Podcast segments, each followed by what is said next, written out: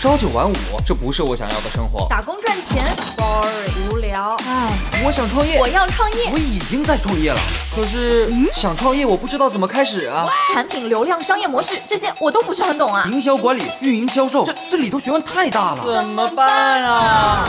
想创业不懂项目挑选，想经商不知商业技巧。乐客独角兽创业导师崔磊，商业小纸条苏南为您一一解答，一一解答。欢迎进入今天的创业找崔磊。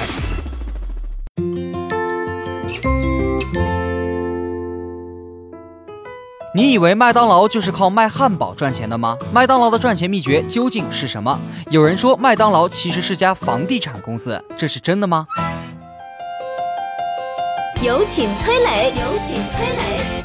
麦当劳你应该吃过啊，汉堡、薯条、可乐，就靠这么几个东西，它成了全球最大的单一品牌连锁餐饮企业。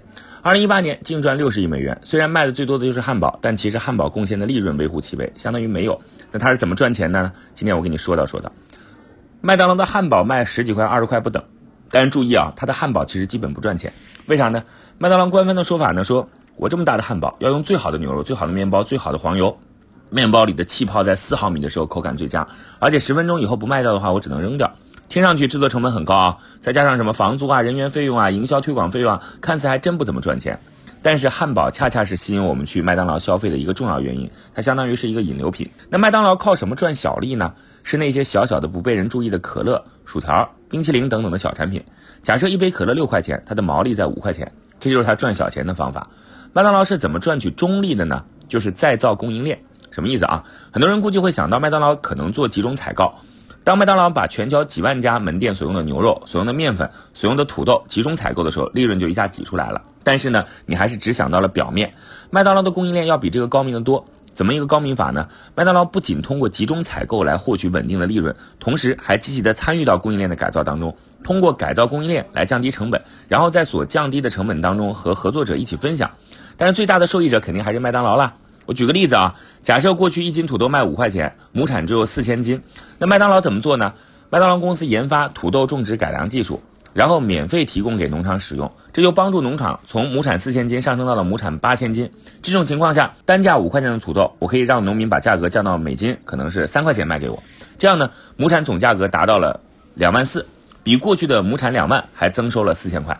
这样呢，农场主仍然很开心，但是最大的受益者是谁？毫无疑问是麦当劳了，因为它从五块的采购单价变成了三块的采购单价，单位成本大幅降低，这同时也给竞争对手设置了一个很高的门槛。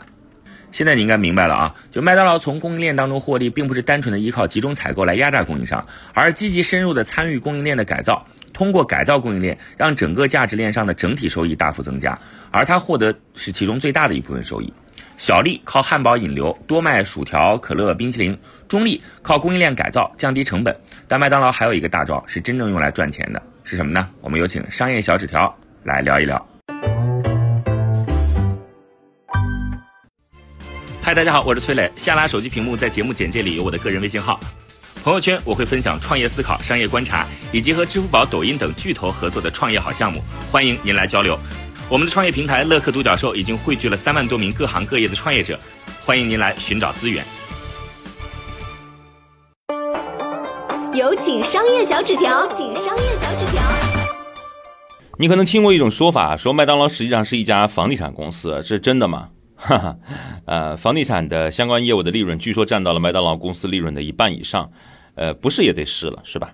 很多听众第一反应呢，可能是麦当劳专业的选址能力，对吧？啊，人家卖汉堡的啊，所选的位置基本都在市中心的黄金地带，是吧？或者是这个新的中心的一个比较好的位置啊，人流量大，而且他们有专门的选址分析的部门，分析有潜力还在开发的一些所谓的价值洼地，然后低价把店铺买下来。坐等店铺升值啊，所以麦当劳说这叫靠房地产盈利啊，请注意这句话只对了一半。如果说麦当劳只是像普通企业或者是普通的投资者那样，通过专业的选址来获取地产的增值，还不能说他是高手。他高明的地方在哪儿呢？在于他不仅有专业的选址能力，同时能够通过辛辛苦苦的卖汉堡这件事儿啊，通过辛辛苦苦建立麦当劳的餐饮文化，建立起麦当劳的商圈，然后不断的拉动海量人流量来到麦当劳以及附近的商圈。呃，这做法呢，就会主动直接的推动呃当地的房地产价格的提高，这是麦当劳之所以成为史上最牛房地产公司的秘密所在。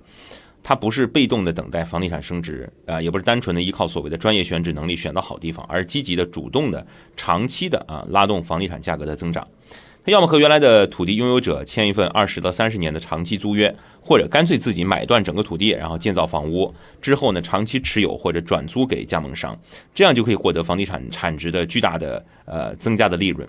从麦当劳的财务报表来看，它主要的资产就是房地产。麦当劳公司三分之一的收入，呃，来自于说是直营店，也就是麦当劳自己运营的餐厅，收入全部都归麦当劳。另外三分之二呢，来自于加盟商。麦当劳有一半的加盟餐厅，要么地掌握在自己手里啊，要么地和房都在自己手里。所以加盟商要么交房租啊，要么交地租。哈，而且他一开始租的时候呢，就只租给你两到三年。为什么呢？当然是两三年之后这房租就涨价了嘛，是吧？那我会跟着涨呀。二零一六年，麦当劳的租金收入是六十一亿美金。从这个角度来说呢，麦当劳表面看是卖汉堡的哈，但它的本质确实是房地产。总结，麦当劳的赚钱秘密在于它的汉堡只是吸引客流量的产品，更重要的是它可以通过卖可乐啊、卖薯条啊等这个小产品持续不断赚小钱，然后输出管理标准，深入到整个原材料的供应环节当中，用技术降低成本，靠原材料和供应链赚中等收入。最大头呢是它经营的商业地产打造的整个商圈。在吸引人流量之后呢，带动地价、房租的升值，靠租金赚大头。麦当劳不是向产品要利润，它是站在整个食物链的最顶端，向整个行业的价值链要利润。所以，什么是一个好的商业模式呢？它是一整套系统。好的商业模式绝对不是靠一个点产生效应，它是一个协同的系统组织，是靠整个价值链来取胜。我曾经呢跟很多创业者沟通过，发现创业者最大的痛点就是缺少资源、缺少链接。于是呢，我们创立了创业者社群“乐客独角兽”，现在啊已经有三万多人了。有人在这找到了创业机会，找到了客户、渠道商、投资人。下拉手机屏幕，在节目简介里边有我的个人微信号，我在社群等你。